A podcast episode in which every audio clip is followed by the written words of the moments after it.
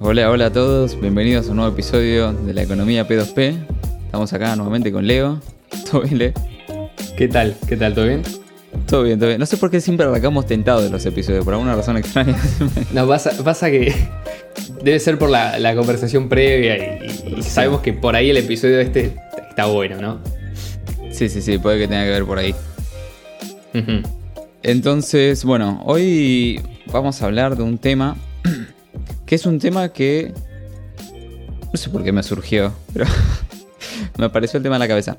Eh, y me pareció interesante charlarlo, ¿no?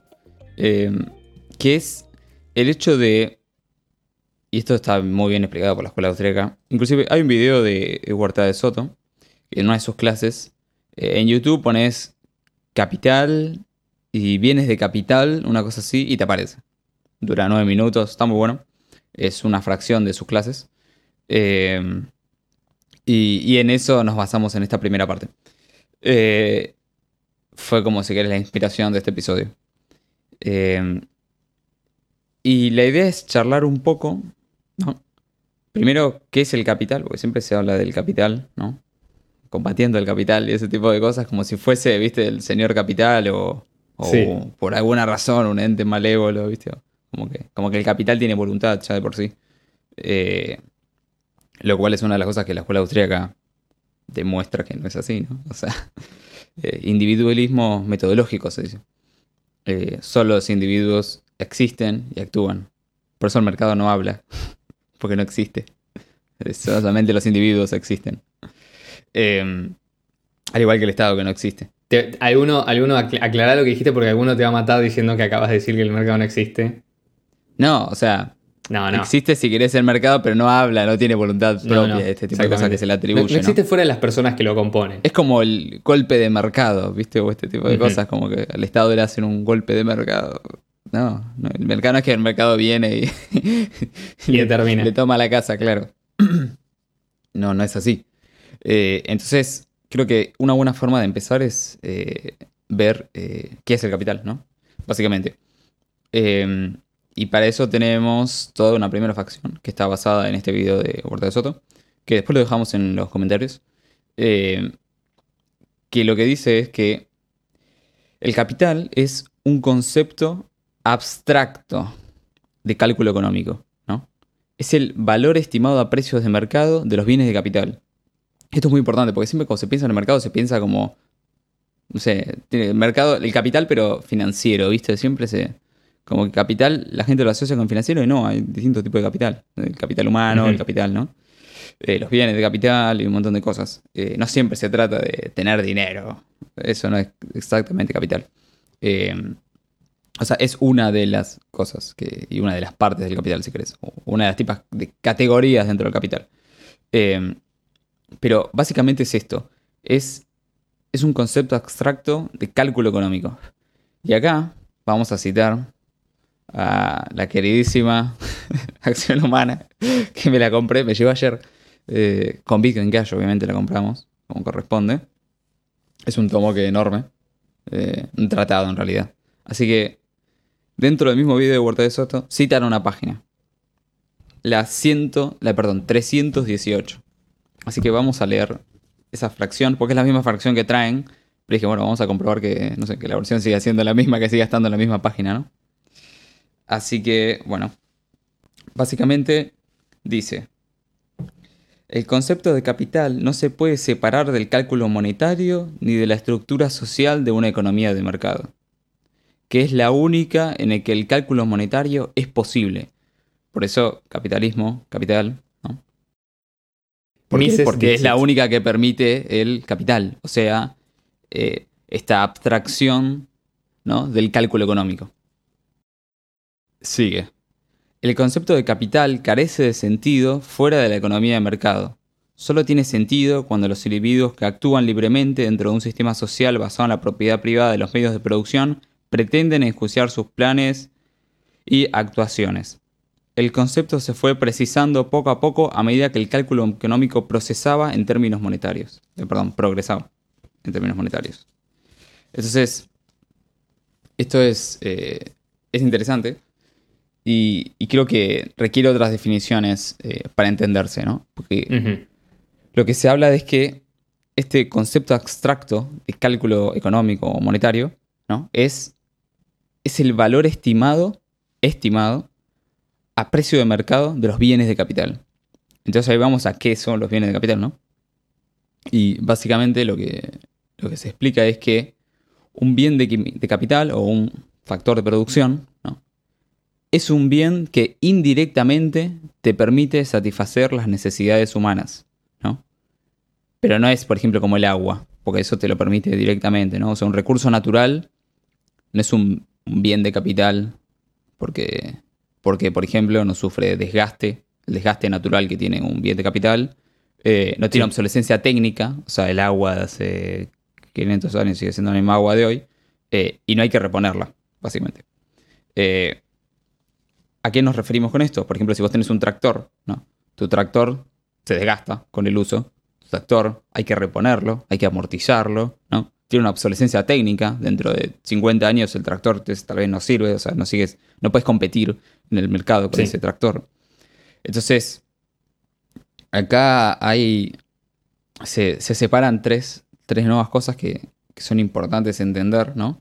En, esto, en esta parte del desgaste, de la obsolescencia técnica, del, reponer, que lo que dice es, que vos podés separar ¿no? lo que es la renta bruta, neta y el ahorro, si querés. Entonces, la renta bruta sería el valor a precio de mercado de lo que produce el bien de capital.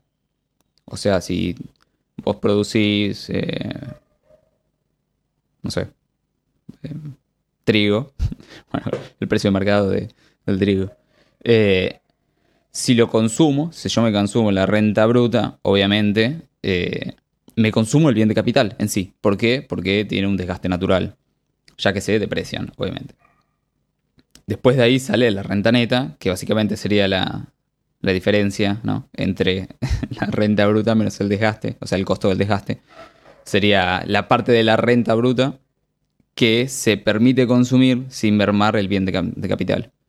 Eh, sería básicamente renta bruta menos amortización igual renta neta. Y después, si lo que querés es ahorrar, ¿no?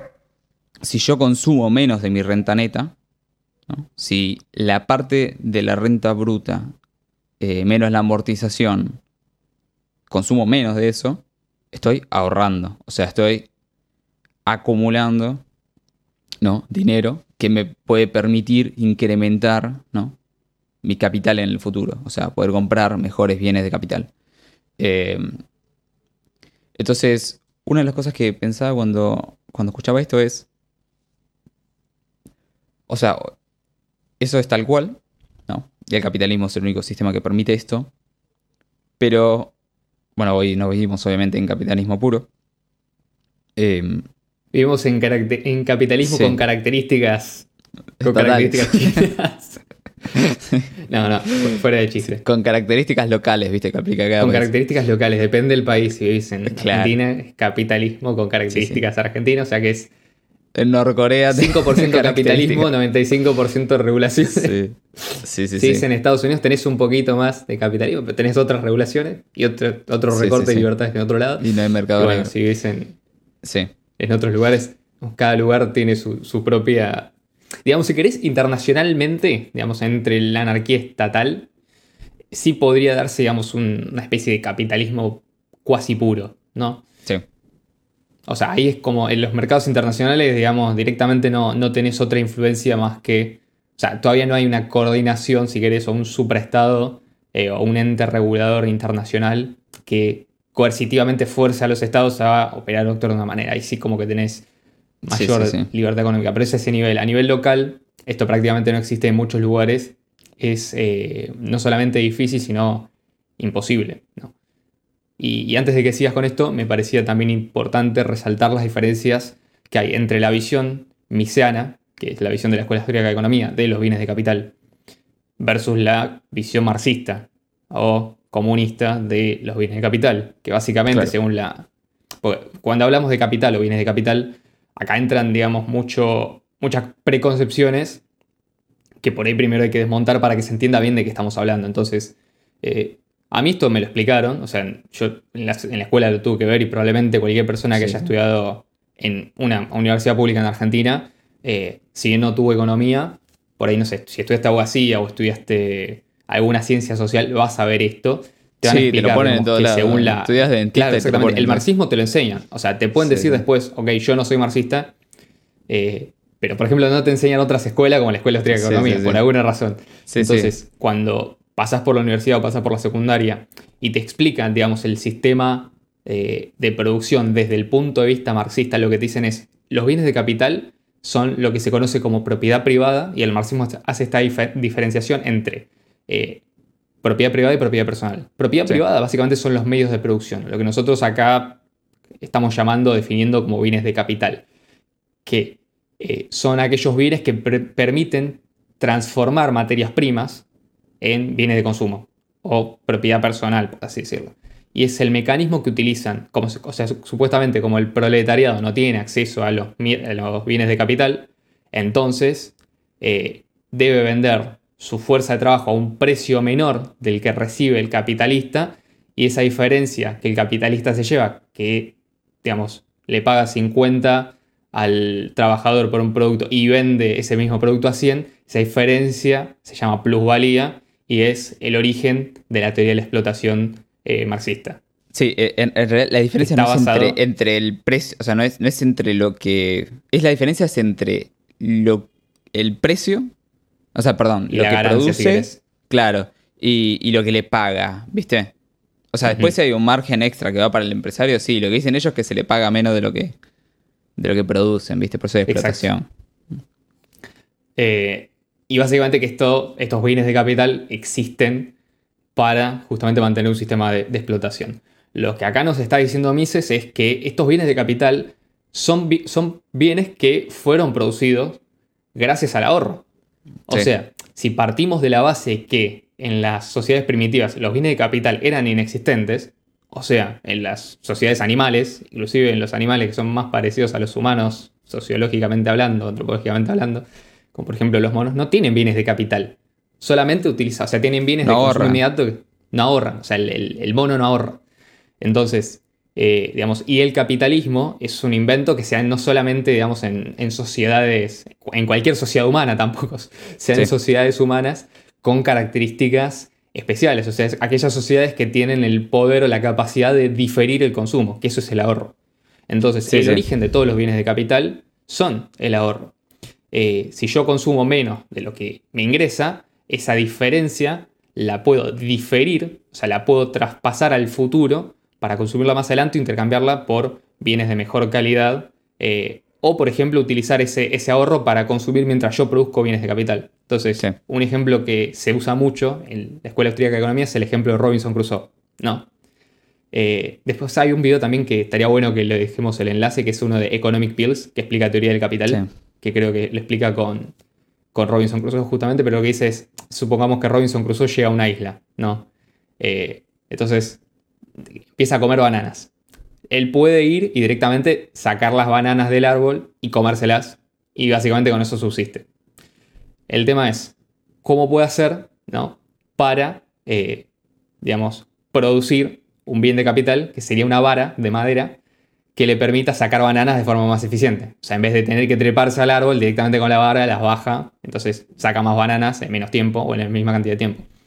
Entonces, básicamente lo que tiene que hacer es ahorrar bananas, o sea, consumir menos bananas de las que puede sacar un día, para durante el tiempo que esté produciendo esa banana poder comer, eh, esa vara pueda comer las bananas que ya este, ahorró y después a partir de ahí tener un bien de capital que le permita aumentar su productividad porque esto también es otra de las consecuencias del crecimiento de los bienes de capital, que es aumentan la, productividad. Y no es, no es consecuencia, perdón, coincidencia, que los países que consideramos más ricos son los que están más invertidos en bienes de capital, porque son los más productivos en general. Eh, por eso, incluso, digamos, no, hay una relación directa entre tener recursos naturales disponibles y ser un país rico. O sea, Bolivia tiene más recursos naturales que Suiza, y sin embargo Suiza es mucho más rico porque tiene más bienes de capital, porque tiene factores de producción que son más eficientes. Sí, sí. Pues es que los, bienes, los recursos naturales no son bienes de capital. Los recursos naturales no son bienes de capital, son justamente recursos, en muchos casos, que no sirven. Ejemplo, eh, el petróleo, ¿no? Eh, cuando se descubrió que el petróleo se podía utilizar para producir energía, recién ahí pasó a ser valorado como algo útil. Pero antes era una maldición. Mm. era una maldición. O sea, si vos te encontrabas con que en tu campo, por ejemplo, vos estabas sembrando en el medio de Kansas y te encontrabas con que te empezaba a salir el petróleo de abajo y te, estropeaba la cosecha, vos decías, obviamente esto es, lo peor que me puede pasar, porque el petróleo no tenía ningún uso práctico. Es gracias a los bienes de capital, como por ejemplo las, la forma de extraerlo, las, refinerías y otras, digamos, eh, construcciones, otros, eh, otros bienes que te permiten transformar ese petróleo en energía, en algo, un producto refinado, en algo que se puede utilizar, eh, que ese petróleo empieza a tener valor. O sea, no hay un precio objetivo del petróleo. Eso depende también de la presencia de bienes de consumo, de, perdón, de, bienes de capital.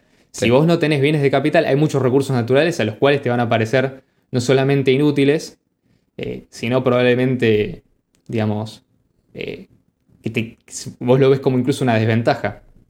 Por ejemplo, el litio, digamos, si no existiera eh, la posibilidad, gracias a los bienes de capital que existen actualmente, para transformarlos en una forma de ahorrar energía, probablemente no tendría ningún valor y sería completamente inútil para la mayoría de las personas. Nadie necesita litio. Sí, sí, no es un bien que vos consumir para subsistir. Por eso también se habla de bienes de eh, bienes de capital humanos y este tipo de cosas, ¿no? Porque el conocimiento para manejar la maquinaria que extrae el litio es también un bien de capital. Exactamente. Es de distinto categoría, pero es un bien de capital. Entonces, Totalmente. ¿Qué es? ¿Dónde entra Bitcoin Cash en esto? ¿Dónde entra el efectivo electrónico peer-to-peer de Satoshi Nakamoto? Bueno, justamente Bitcoin Cash lo que permite es que este sistema de lubricado ¿no? funcione de una manera más óptima que la actual. ¿Por qué? Porque el Estado le agrega fricción al capital, ¿no? Bitcoin Cash le saca esa fricción. Por eso es importante. Hace funcionar mejor el sistema. O sea, tener un mejor eh, bien de intercambio indirecto, el, dinero, es eh, mejor, no peor. Entonces, el Estado básicamente, ¿qué es lo que hace? Te confisca el ahorro con impuestos. Entonces, no te permite mejorar tus bienes de capital, ¿no? O inclusive a veces que te, saca hasta tu renta neta, ¿no? Sí, sí, y esto también te obliga a consumir, te saca lo que ahorraste de, la diferencia entre la renta neta y la renta bruta. Totalmente. O sea, vos supongamos que producís, ¿no? No puedes amortizar. No solamente el Estado por esa producción, en varias etapas del proceso de producción, te va a sacar impuestos. O sea, te va a sacar parte de esa ganancia que eventualmente vas a tener que trasladar a precio, o sea, no solamente encareciendo tu producción o probablemente dejándote fuera de competencia, pero suponiendo que puedas subsistir, que te resulte rentable y que lo puedas hacer, si vos querés ahorrar una de esa parte, nada te garantiza que el Estado eventualmente no te vaya a cobrar por ese ahorro que tenés quieto. O sea, de dinero que ya te cobraron impuestos, que ya está, digamos, impuestado, ¿cómo se dice? Sí, sí, sí. En inglés sería taxed money. Ah, eh, sí, que ya te lo cobraron. Eh, claro, básicamente es, un dinero que ya pagó impuestos. Vos simplemente querés decir, ok, este dinero lo quiero guardar y dejarlo quieto por un tiempo. Porque prevengo eh, o lo quiero ahorrar para una etapa de emergencia o para mejorar mi capital en el futuro. Es un riesgo, digamos. O sea, estás asumiendo, digamos, la posibilidad no, de cubrir. No puedes planificar. O sea, esta, esta abstracción del cálculo monetario no lo puedes hacer. ¿Por qué? Porque te agregan fricción. No lo puedes hacer si no tenés ahorro. Claro. Si no tenés la posibilidad pero lo, que sucede es que te lo, te lo, te lo imposibilita más. El Estado te suma fricción Exactamente. cálculo mental. ¿No? Entonces. pero particularmente nocivo es el impuesto que va destinado a eh, cobrar sobre el ahorro. Sí, sí, sí, total. Sí, sí. Porque destruye el incentivo para ahorrar, que es la, única forma en un sistema de, que progresa hacia mejores bienes de producción y bienes de capital, eh, de generar esos bienes de capital. O sea, estás destruyendo la base de la producción. Como el Estado no produce nada, vos, si quieres tener un país más rico, dependés de mejores capacidades de producción, de mejores bienes de capital. Si vos eliminás la posibilidad de ahorrar, estás eliminando directamente, no indirectamente, directamente la posibilidad de mejorar en eh, bienes de producción. Un ejemplo claro acá en Argentina es el caso del campo, ¿no? donde tenés una industria que eh, se mantiene, digamos, gracias a exportaciones de digamos, una enorme cantidad de productos que son extremadamente rentables, porque el campo en Argentina es extremadamente fértil, eh, y sin embargo tenés menos producción que en otros países con menos, o sea, con, campos que tienen, digamos, menos características naturales, pero por los bienes de capital que tienen encima, o sea, mejores eh, cosechadoras, mejores herramientas para eliminar plagas. Bueno, esto es increíble. El otro día estaba viendo esto. Pero, pero, pero, igual el, campo argentino es de, los más productivos a nivel global, ¿eh? ¿Cuál? ¿El campo argentino? El campo argentino, sí. Sí, sí, sí. Sí, pero eh, vos imaginate que de lo que produce el campo, el 70% sí, digo, de si, le si le sacaras, obviamente, toda esta fricción sería mucho mejor, obvio. Pero, y yo digo, es productivo. Ah. No, no, pero digo, es productivo. Sí, por más que sea uno de los más productivos a nivel global, estás, digamos, limitando la capacidad de producir. O sea, hacerlo hoy no significa que lo vas a hacer en mañana, ¿no? Si le sacas todo lo que ganan dentro de dos años no existe. Ganancia de dólares por hectárea es menor que en otros lados. sí, sí, sí. Sí, los que les pagan por exportar totalmente, si le ponen un montón de impuestos y estupideces. Si nos están escuchando afuera, no es joda lo que digo, no es, no es broma lo que digo, que el 70% de lo que produce el campo se lo lleva el Estado. Sí, sí, sí. No es broma. Eh, y el otro día, por ejemplo, estaba viendo una máquina, ¿no?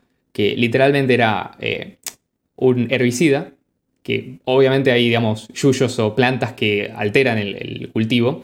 Básicamente lo que hacía era, pasaba por encima de los cultivos, tenía varias cámaras y tenía inteligencia artificial y tenía un láser. Entonces detectaba cuáles eran las plantas a las cuales había que eliminar y con el láser les disparaba. O sea que no usaba sí, para usar agroquímicos y qué sé yo. O sea, imagínate lo que te aumenta eso la productividad, porque encima, digamos, es un bien de capital que puedes reutilizar a futuro. Obviamente, digamos, debe tener un dejate como todo, pero a lo que me refiero es aumenta la productividad y te da un bien de mejor calidad sin presencia de agroquímico, por ejemplo. Que debería ser algo deseable. Entonces, ¿qué, es lo que hace el Estado? en Argentina. Sí. Lo que hace el Estado básicamente es redistribuye el ahorro. Por ejemplo, con la inflación, ¿no? Con cobrar impuestos. Lo que hace es le saca a unos y les da a otros. En general, ¿Qué es lo que sucede? Le saca al más productivo y le da al menos productivo, o sea, a ellos mismos, ¿no? Le saca al productor, ¿no? Las redes sociales están separadas en productores y parásitos, o sea, sociedad productiva y sociedad parasitaria. Ellos le sacan a la productiva y se la dan a la parasitaria, para que siga siendo parasitaria también. Entonces, ¿qué es otra de las cosas que hace? Bueno, limita el capital con regulaciones.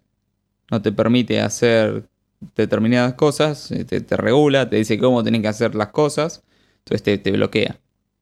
También esto imposibilita la buena asignación de recursos, o sea, dificulta el cálculo económico. ¿no?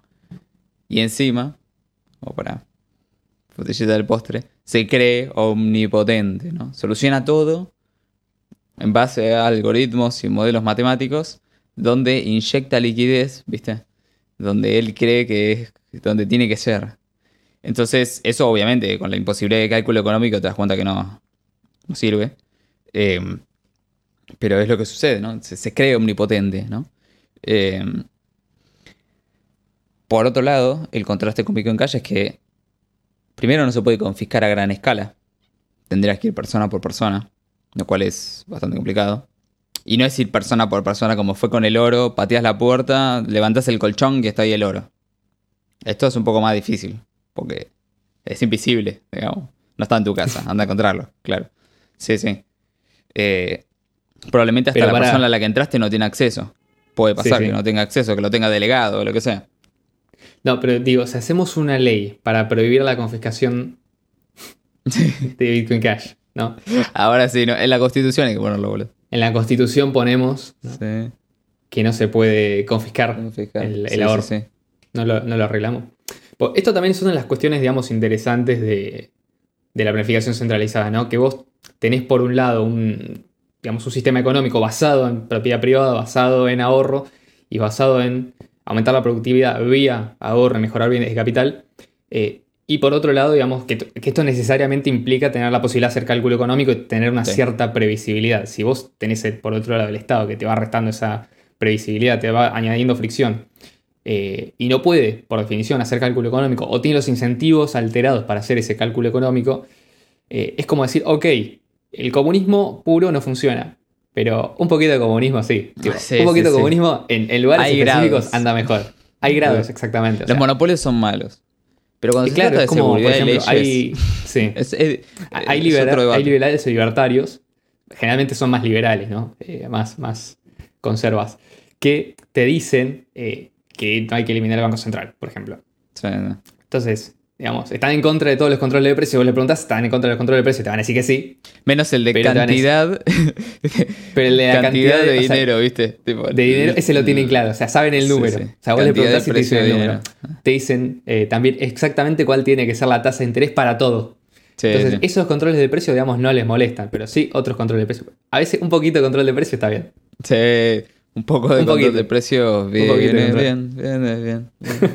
Entonces, lo que dice esto es, eh, o lo que, lo que querimos es que Bitcoin Cash la ventaja es que uno no se puede confiscar a gran escala, o sea, esto de cobrarte impuestos Sí. es mucho más difícil. Y además, es, No tiene perdón, es inflación. inconfiscable a gran escala, es directamente Sí. imposible. Ahora, a Sí, pequeña escala es extremadamente difícil también. Sí, sí, sí. No, y, O y sea- además eh, no tiene, no tiene El esta inflación, o sea, no, no podés... Porque una cosa es cobrar impuestos de forma automática, ¿viste? Como se hace hoy. Antes de que te llegue el sueldo ya te sacaron el impuesto. Vas al supermercado y te cobran el impuesto. Pero además te hacen la de eh, aumento la masa monetaria y la, la destino donde yo quiero para diluir lo de todos. Esto no se puede tampoco. O sea, no te pueden hacer la de te diluyo, no te pueden hacer la de te cobra a gran escala automáticamente. Y es muy difícil que te hagan la de te voy a tu casa y te lo encuentro. Eh, tampoco sí. saben qué tiene cada persona. Entonces, ¿a quién vas a buscar? No Bueno, sabes. esto tiene, tiene que ver mucho con el punto que sigue. Sí. Y es que no se puede censurar, ¿no? Esta libertad de capitales total que te permite, eh, que va y barre con todas estas regulaciones.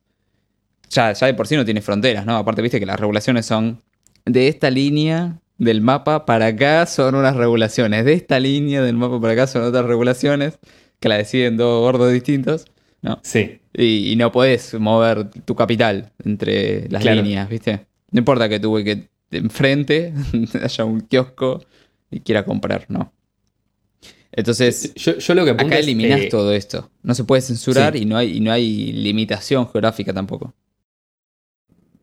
Sí, yo, yo lo que entiendo, esto también es importante aclararlo, ¿no? O sea, cuando hablamos de regulaciones nos referimos a regulaciones que apuntan a justamente control de capitales. Sí. No otro tipo de regulaciones que se pueden dar de forma espontánea y natural en base a las demandas de mercado, ¿no? Por Sí, ejemplo, sí, obvio. si, si vos tenés sociedades de derecho privado, que a Pero serían, serían hablando- los sumo de regulaciones voluntarias, ¿me entendés? No es, no es A eso voy, justamente son la- regulaciones voluntarias. Sí. Te, te iba a poner un ejemplo que me parece claro. Eh, suponete vos tenés una comunidad privada, o sea, una sociedad de derecho privada de judíos, entonces van a querer comer comida kosher. Bueno, las regulaciones van a ser, la comida que se produce acá tiene que ser comida kosher. Sí, sí, sí, obvio. O vas a tener, digamos, Pero está adaptado a la demanda, ¿no? O sea, es como... Está- claro, justamente porque del otro lado tenés una demanda. Eh, Claro. Pero eso es, digamos, son eh, necesidades de producción en base a eh, demanda de mercado. Y vos vas a ir a cubrir ese nicho. Eh, pero básicamente, digamos, las regulaciones en cuanto a te censuro para que no te puedas mover tu dinero, pues a partir de que usás Bitcoin Cash, usás efectivo electrónico peer-to-peer, lo puedes transportar a cualquier parte del mundo, porque en realidad no tiene un espacio, no ocupa un espacio físico, es, eh, en ese sentido tampoco es, es Claro. censurable, o sea, no te pueden impedir, por ejemplo, o sea, rompe con todas las barreras eh, nacionales e internacionales inclusive. Esto de no puedes pasar con más de 10 mil dólares en efectivo, bueno, ahora sí, porque puedes llevar efectivo electrónico peer-to-peer Claro. en tu cabeza Sí, y sí, sí. pasás con, si querés, 100 millones de dólares. O sea, el equivalente a 100 millones de dólares. En ese sentido, no, no tenés una regulación que te lo impida. Ni, ni que lo puede impedir tampoco. O sea, Sí, sí, es una cuestión de que el día de mañana dicen esto no se puede hacer y no lo hacen. Y es que todo esto lo que permite es que se pueda, que pueda haber cálculo monetario, ¿no? Sin intermisión del Estado. Y a su vez, ¿no? No hay un ente central planificador del dinero y todo esto. Pues tal vez lo habría en otras áreas. Esto no significa que sí. O sea, le quitarías mucho poder, pero ya existió el Estado sin tener poder sobre el dinero, ¿no? Pasa que esta vez sería más difícil, porque cuando sucedía esto había oro, ¿no? Y ponele que te podían obligar, no, te paraban y te sacaban el oro, o entraban a tu casa y te sacaban el oro. Sí, y te no, a usar un, el difícil. equivalente o un Mm. ETF de oro, Sí, que es oro. básicamente dinero Sí, fiduciario. El patrón oro es eso. Es un ETF, sí, exactamente. un equivalente, un título de, de deuda pública en, en oro, que después, digamos, la deuda pública se ro- lo rompieron Sí. y crearon el, el dólar fiat, digamos, 100% Sí, sí, sin sí. respaldo. Así que, bueno, esos fueron todos los puntos de, del podcast. No sé si Leo querés comentar algo antes de cerrar. Sí, es básicamente como dar una, una idea yendo un poco a lo que sería la economía peer-to-peer. Y me parece muy, muy interesante esta parte de, ok, la primera sociedad que introduzca masivamente Bitcoin Cash eh, va a tener acceso a un nivel de libertad que le va a dar una posibilidad de ahorrar y de mejorar los bienes de capital tan grande que probablemente se dé un aumento de la productividad como nunca antes se vio en la historia. Porque va, a ser literalmente, eh, digamos, eh, capitalismo con esteroides.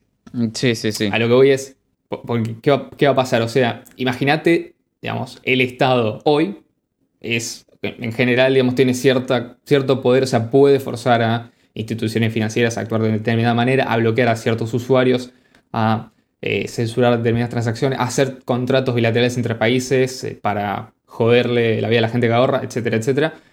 Por otro lado, el Estado con CBDC es comunismo con esteroides, sí, sí, porque ahí ya directamente tenés inyección de liquidez automática, inflación discrecional, completamente discrecional, eh, redistribución de la riqueza a gran escala Evidentemente, si quieren mantener un mínimo de productividad, no van a, no van a implementarlo con todo, pero va a estar siempre la posibilidad de que suba Pol Pot al poder y reviente todo. O sea, eso tenés que tenerlo en cuenta, evidentemente. Eh, y se va a hacer política, obviamente, con esto, ¿no? Y por otro lado, eliminar completamente toda fuente de poder coactivo desde el control institucional del dinero para pasar a una fuente de dinero que, de una vez por todas, no sea eh, manipulable por ninguna persona, ningún ente centralizado. Es decir, mientras vos más gente tenés utilizando Bitcoin Cash, más gente se beneficia de que, los modelos, eh, que el modelo de incentivos de Bitcoin Cash no cambie, principalmente los mineros, pero también los usuarios. Entonces, una sociedad, un país, por ejemplo, que adopta masivamente Bitcoin Cash, probablemente vea un crecimiento enorme eh, en el mediano plazo de su capital productivo eh, y tendría acceso a todo esto que describimos pero a una velocidad, digamos, extra. Eh, no solamente por la previsibilidad que eso te va a dar, sino también por el crecimiento económico que vas a tener en base al ahorro, en base a un montón de cosas.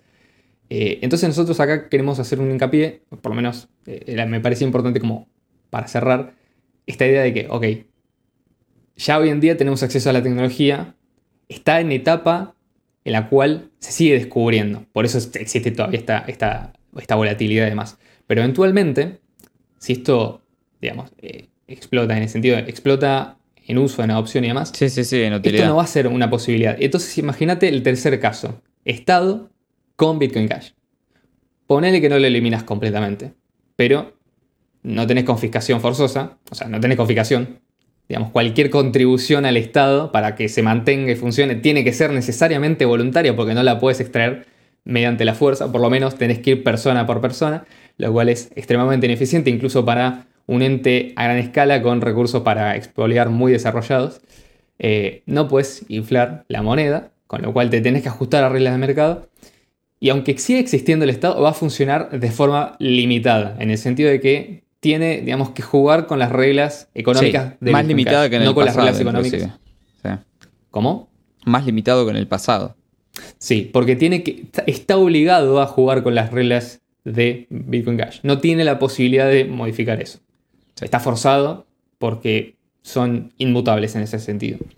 Entonces, creo que la economía P2P en el futuro va a ser esto. O sea, la economía de personas eh, sin intermediarios forzosos, interactuando libremente y generando mayor riqueza, mejorándole la vida a la gente y haciendo crecer los bienes de capital para eventualmente eh, llegar a una sociedad mucho más libre y más justa. ¿Y por qué P2P? Porque solo las personas, solo los individuos existen y actúan. Exactamente. Ahí tiene un poquito el, porque el nombre. Así que, bueno chicos, ahora sí, esperemos que les haya gustado. Nos vemos el viernes que viene. Chao, chao. Chao, chao.